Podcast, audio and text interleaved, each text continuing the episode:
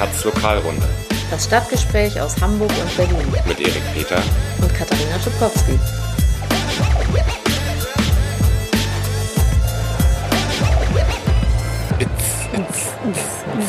Hört ihr den Bass? Der kommt von der Turmbühne. Und neben uns hier in so einem Zelt probt gerade eine Band. Wir sitzen hier zwischen lauter Zelten und Bullies im Backstage-Bereich des Fusion Festivals. In Lerz in Mecklenburg-Vorpommern. Genau, wir hatten im vergangenen Jahr die Lokalrunde zur Fusion ausfallen lassen. Ähm, dann haben sich aber Leute beschwert und meinten, wieso macht ihr nicht einen Fusion-Podcast? Und ihr hattet total recht. Also die Fusion ist ja auch die perfekte Fusion aus Hamburg und Berlin auf äh, halber Strecke gelegen und äh, mit ja, überwiegend Hamburgern und Berlinern eigentlich unter den Gästen. Ne? Genau, bestimmt auch ganz viele andere, aber ähm, ja. Ähm, ja, eigentlich denkt man, Fusion und Arbeit passt eigentlich nicht so gut zusammen, aber es stimmt gar nicht. Das ist eigentlich nur auf den ersten Blick so. Äh, erstens, wenn man dann die ersten zwei Ananas-Slushies getrunken hat. Wodka-Slushies. Äh, ähm, dann läuft die Arbeit auch doch ganz gut von der Hand. Zweitens arbeiten hier ja auch ganz viele Leute. Genau, du sprichst ja auch noch ganz äh, flüssig. Ja. Ja, erstaunlicherweise. Float. Es ähm, genau. Ähm, ja, hier arbeiten viele Leute und dieses Jahr vielleicht äh, so gar noch mal ein bisschen härter als die vergangenen Jahre, denn nach 20 Jahren Fusion gab es äh, im Vorfeld des Festivals dieses Jahr einen beispiellosen Angriff auf dieses Festival. Ähm, der neue äh, Polizeipräsident aus Neubrandenburg, Hoffmann Ritterbusch, äh, der hier ähm, erstmalig eine Fusion begleitet, natürlich noch nie da war, sich mal mit dem Hubschrauber über das Gelände hat fliegen lassen und ein paar YouTube-Videos geguckt hat, ähm, hat sich gedacht, das können wir jetzt nicht alles äh, weiter so machen wie bisher. Friedliches Festival mit äh, einem Sicherheitskonzept der Veranstalter, was funktioniert und natürlich auch in Zusammenarbeit mit den lokalen Behörden erarbeitet äh, wird. Nein, er hat sich gedacht, wir machen hier mal einen Polizeigroßeinsatz. Also in Planung waren mehr als 1000 Beamte, Wasserwerfer, Räume Räumpanzer und, und das war das Schreckensgespenst für dieses Festival mit äh, einer Polizeiwache auf dem Gelände und 100 bis 200 Polizisten, die hier die ganze Zeit über, über das Gelände streifen und die, die Leute beim Feiern stören. Genau, aber von diesem ursprünglichen Polizeikonzept ist jetzt nicht ganz so viel übrig geblieben. Ja, was das jetzt genau bedeutet und was übrig das geblieben ist. Wollen wir mit zwei Gästen besprechen. Äh, Katha, willst du uns die mal vorstellen? Gerne. Hallo, wir sitzen hier auf dem Backstage 1 mit Tizi und Svenno. Beide sind im Festivalbüro und machen das Sicherheitskonzept. Tizi ist schon seit Anfang an dabei, Svenno auch schon sehr lange, seit 2002. Hallo, schön, dass ihr da seid. Hallo. Hallo, Hallo. guten Tag. Hattet ihr schon Polizeikontakt auf der Fusion dieses Jahr? Einmal kurz, und zwar war das am Dienstag zu einer Koordinierungsrunde. Einmal noch, ähm, die finden jetzt täglich ja immer um 15 Uhr statt. Das ist ganz neu. Ich bin nur einmal am Dienstag mitgefahren und ähm, dann des Weiteren mal zwischendurch ganz kurze telefonische Kontakte. Und was redet man da so? Zum Beispiel melden uns die, das Shuttle Office zurück, wenn die Fahrerinnen angehalten werden. Da ähm, werben wir vorher immer für uns und bitten darum, dass sie durchgefahren werden, damit hier ähm, auf dem Rückweg die ähm, Artists ihre Flieger wieder bekommen aus Berlin oder auf dem Hinweg hier auch pünktlich auf der Bühne sein können. Sowas zum Beispiel. Okay. Jetzt stand ja im Vorfeld der Großpolizeieinsatz im Raum, ja, also 1000 Polizisten oder mehr, Wasserwerfer, Räumpanzer, ähm, plus Polizei auf dem Gelände. Das ist jetzt nicht da, das sehen wir, aber wie ist denn sozusagen gerade die Lage, mit wie vielen Leuten sind die da oder sozusagen, ja, Was machen was die? passiert? Also es gibt eine Polizeistation außerhalb unseres Festivalgeländes, ähm, außerhalb des Zaunes. Dort äh, stehen zwei Container, ähm, die besetzt sind, so wie ich es gesehen habe, mit vier Beamten ungefähr, die ähm, den Job haben, ansprechbar zu sein und dass Gäste eventuell dort eine Anzeige machen können oder was melden können. Und ähm, wir kriegen, also ich kriege in meinem Bereich zurzeit von denen nicht mehr mit und Es sah ja zuerst anders aus. Ähm, Was war da los bei euch, als ihr davon gehört habt, von diesen äh, extrem umfangreichen Plänen der Polizei? Was, wie habt ihr das aufgenommen? Naja, erstmal haben wir uns die Frage gestellt, ob wir unter diesen Bedingungen oder Voraussetzungen überhaupt nochmal veranstalten wollen. Und dann haben wir nach einer längeren Klausur und ähm, haben wir entschieden, okay, wir machen das und gucken dann, wie wir da auch so kämpfen können. Und uns hat die ganze Zeit die Frage bewegt, worum geht es eigentlich und warum? weil das Festival ist ja bekannt dafür, eins der friedlichsten Festivals überhaupt zu sein, auch der ein ganz friedlicher Ort. Für die Anzahl der Menschen passiert hier wirklich ganz wenig. Und äh, da war die Frage, warum jetzt auf einmal? Was steckt dahinter? Worum geht es? Und wie habt ihr euch das beantwortet? Das machen wir teilweise bis heute. Also ganz viel stand dazu ja auch in der Presse. So, und Aber ist es sozusagen, ist es der unerfahrene Polizeipräsident, der, der irgendwie so aus einer Law and Order Richtung kommt, oder ist es ein politischer Angriff sozusagen auf ein linkes Festival und linke Strukturen? Was, Ich glaube, so end, endlich und ganz klar kann man das noch gar nicht beantworten. Ich denke, dass viele äh, verschiedene Faktoren zusammenspielen.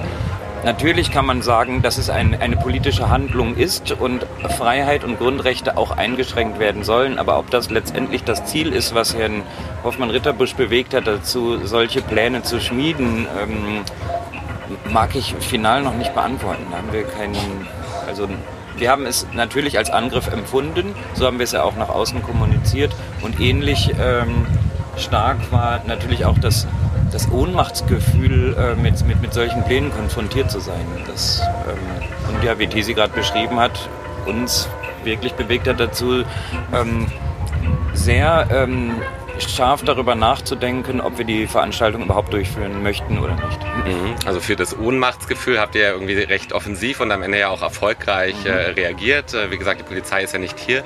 Ähm, wie ist das eigentlich, dieser Begriff äh, der anlasslosen Bestreifung? Ich habe gehört, das ist eine Erfindung von euch. Das gibt es sozusagen im Polizeijargon bisher gar nicht, stand aber in jedem Text äh, äh, vorher. Ist das so? Also ja, kann man mit Ja beantworten. Ähm, wir haben natürlich überlegt, ähm, ja, wie kann man das umschreiben, was Sie da machen wollen? Und ähm, es ist ja nicht so, dass in den Vorjahren wir hier äh, ohne Polizei gearbeitet hätten oder sie per se ausgeschlossen hätten. Aber ähm, dann hatte es immer einen Anlass und im, Ge im Umkehrschluss ähm, würden sie einfach hier Streifen laufen, während es anlasslose Streifen. Da sind dann, ist man dann irgendwie im Laufe der Analyse dazu gekommen, dieses Wort zu benutzen. Und ähm, ich muss sagen, es passt auch, wenn quasi ähm, alle Gäste unter Generalverdacht gestellt werden, dass äh, man denen ganz genau über die Schulter oder auf die Finger schauen muss, dann ähm, sind es einfach anlasslose Streifen. Was hätte das denn tatsächlich am Ende bedeutet, wenn hier die Polizei auf dem Gelände dauerhaft gewesen wäre? ich kann es nicht richtig einschätzen, aber ähm, diese Sichtbarkeit ähm, der Polizei hier, dieses ähm, auch wirklich die Leute hier unter einen Generalverdacht zu stellen, vermeintlich für Sicherheit zu sorgen, wo es vorher keine Unsicherheit gegeben hat. Das sind alles wieder so weitere Fragen, worum geht es denn dann eigentlich? Und inwiefern wären die hier auch aufgetreten? Wäre das was gewesen, hier in Zivil zu sein, in Westen oder gleich komplett uniformiert? Es gab ja in der Konzeption, hat ja alle drei Formen vorher hervor, also vorgesehen. Und ähm, wir konnten, und ich kann auch nicht einschätzen, inwiefern das dann Leute auch provoziert. Was ist denn euer Konzept, was ihr diesem Polizeientwurf entgegensetzt? Also es ist ja, es sind ja 70.000 Leute hier, aber es ist ein extrem friedlicher Ort. Ähm, ja, wie macht ihr das? Also ich glaube, in allererster Linie muss ich sagen, dass wir anders funktionieren als andere Großveranstaltungen. Und ähm, das ist tatsächlich eine gewachsene Struktur, aber die, ähm, die, die Gemeinsamkeit oder die Schnittmenge, was alle Menschen, die hierher kommen, trotz aller Unterschiedlichkeiten haben, ähm, ist ja, dass es dass wir den Leuten das Festival auch in ihre Hand geben. Also die Gäste sind am Eingang, merkst du eigentlich schon, dass, ähm, dass du hier einmal ankommst und ansonsten nicht an jeder Ecke Security steht, an die du deine Verantwortung abgeben kannst, sondern wir geben den Gästen quasi Verantwortung in die Hände und auch den dringenden Wunsch, äh, nacheinander zu schauen, solidarisch sich zu bewegen und ähm, darin das ist, glaube ich, eine der Säulen unserer, unseres Sicherheitskonzeptes und unsere Idee von Awareness, ähm, zu sagen, Leute, ihr tragt alle Verantwortung, die wird nicht abgegeben. Ähm, das ist euer Festival hier und wenn du rumläufst, kannst du das schon, glaube ich, auch an dem Punkt sehen, dass sehr wenig Müll rumliegt. Die Leute kümmern sich darum, ähm, sie ähm, begreifen das auch als ihrs. Und ich glaube, eine Institution, ob es jetzt zu viel Security oder noch schlimmer äh, die Ordnungsmacht wäre, die staatliche, ähm, würde suggerieren, dass Verantwortung abgegeben wird. Mhm. Was heißt denn das konkret sozusagen für eure Arbeit im Vorfeld? Was sind denn so die Hauptfelder, äh, die ihr bearbeitet und Hauptpunkte, die ihr zu klären habt, damit am Ende hier irgendwie so ein sicheres Festival für alle steht.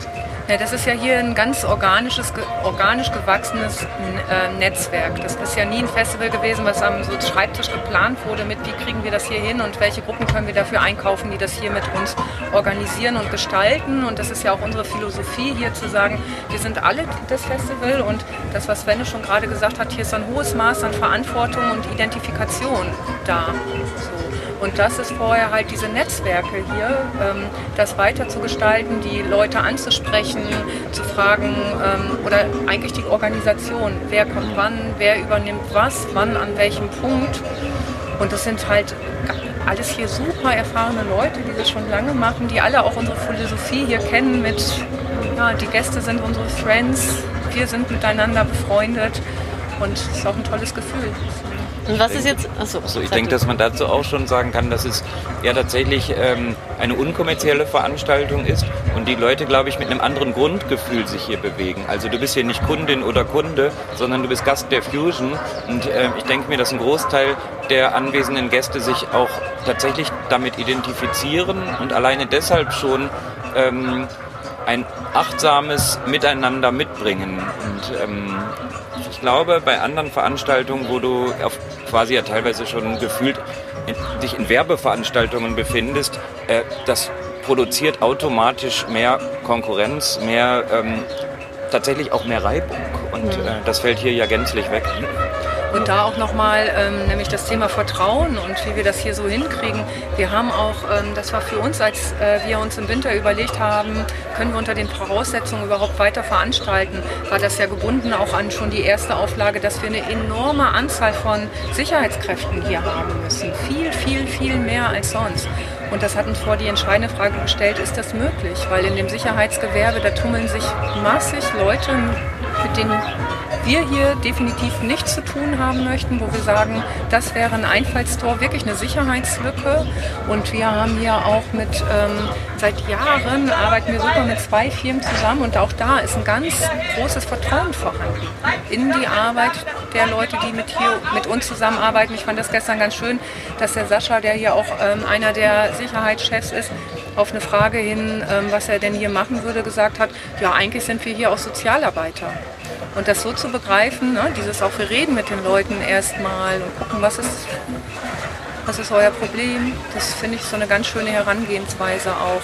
Könnt ihr mal eine Größenordnung nennen, wie viele Leute hier jetzt so für Sicherheit am Ende zuständig sind und was die Forderung von der Polizei war? Also wir haben dieses Jahr aufgrund der verschärften Auflagen die Zahl von 200 Sicherheitskräften, die professionell arbeiten, eben halt ähm, bekommen. Die können wir auch so gut es geht einhalten.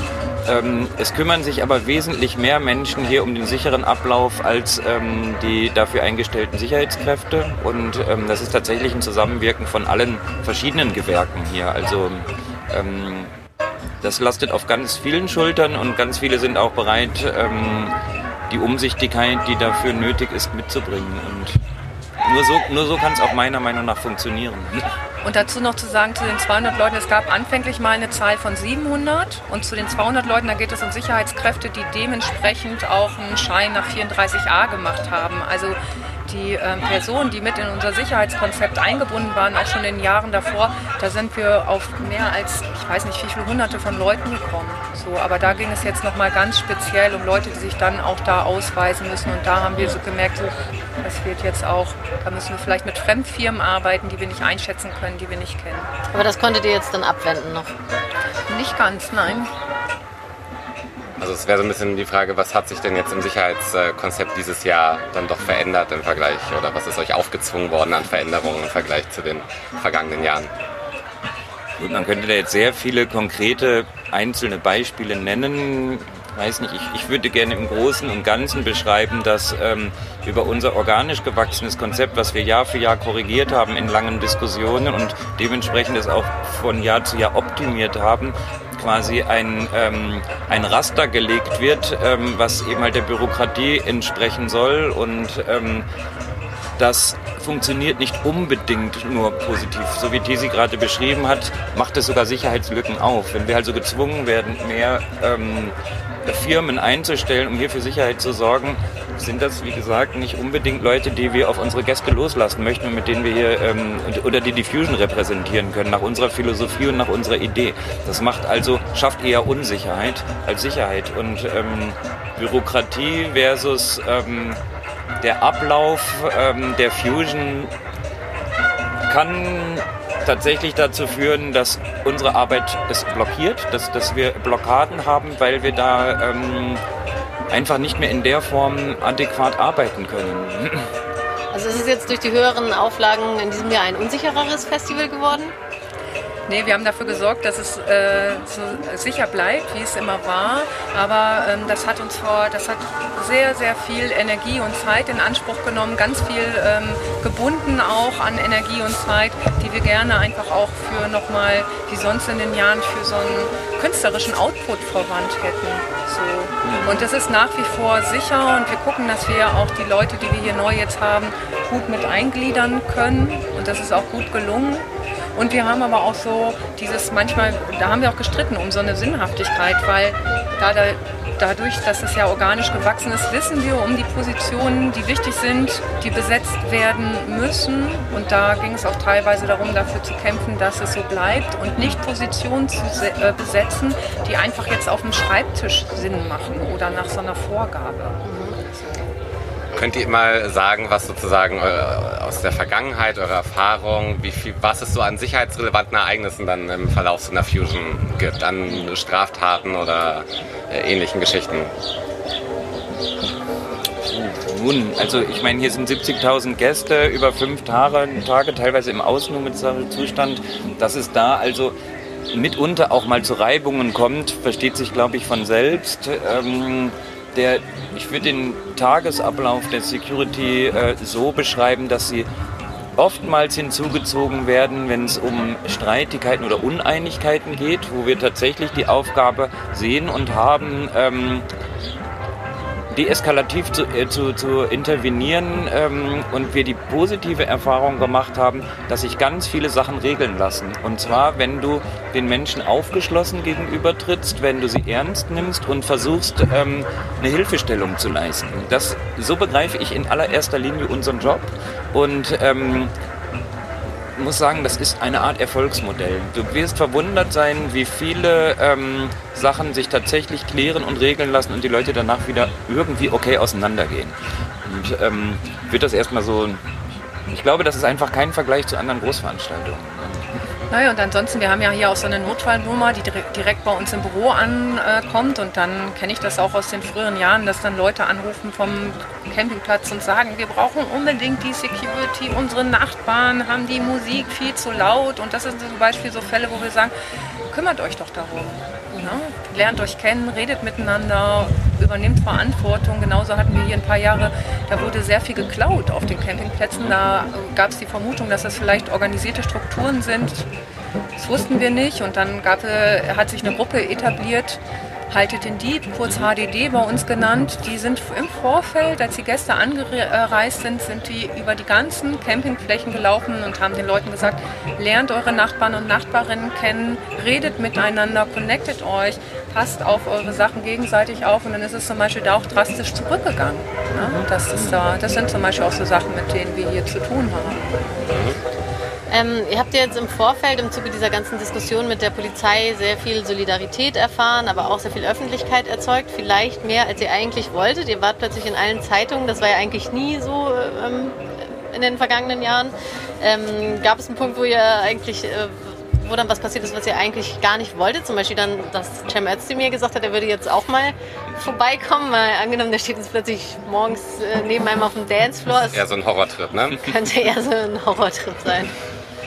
Also ich muss sagen, ich habe sowas auch bei Begleitung von vielen anderen Kampagnen, die ich bisher erlebt habe, noch, noch nicht erfahren, dass wir quasi eine drei oder sogar vierwöchige Medienhoheit hatten, theoretisch, wo unserer Argumentationslinie gefolgt wurde und dass ähm, tatsächlich ja im Endeffekt auch über die Medien ähm, der Kampf gewonnen wurde, die Polizei eben halt dorthin zurückzuweisen oder sie zu dem Kompromiss zu bekommen, den wir im November schon vorgeschlagen haben.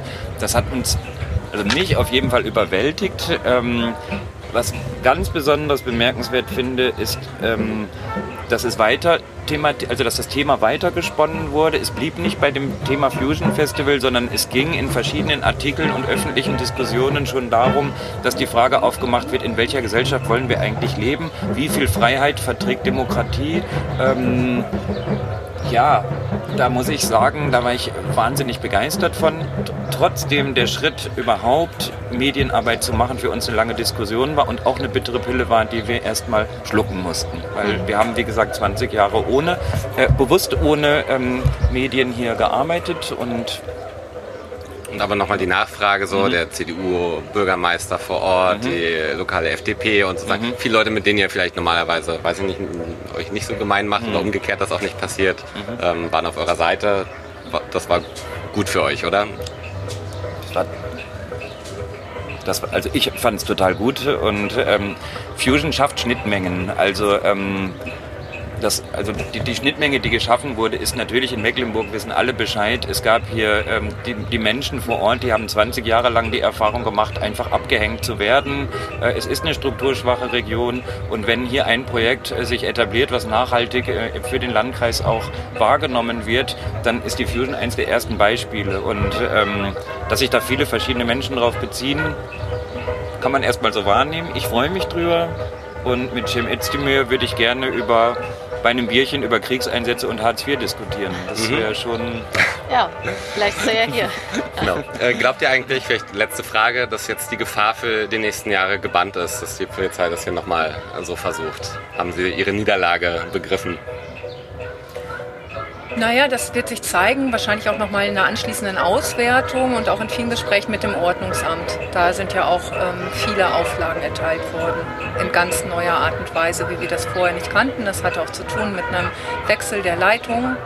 So, und ja, wir sind gespannt, wie das da auch auf der anderen Seite bewertet wird und ausgewertet wird und wie wir es dann fürs nächste Jahr nochmal neu bewerten können.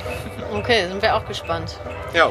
Okay, vielen Dank für das Interview. Bitteschön. Danke für eure Zeit. Und ja, wir verabschieden uns auch an dieser Stelle. Wir gehen wieder dancen, würde ich sagen.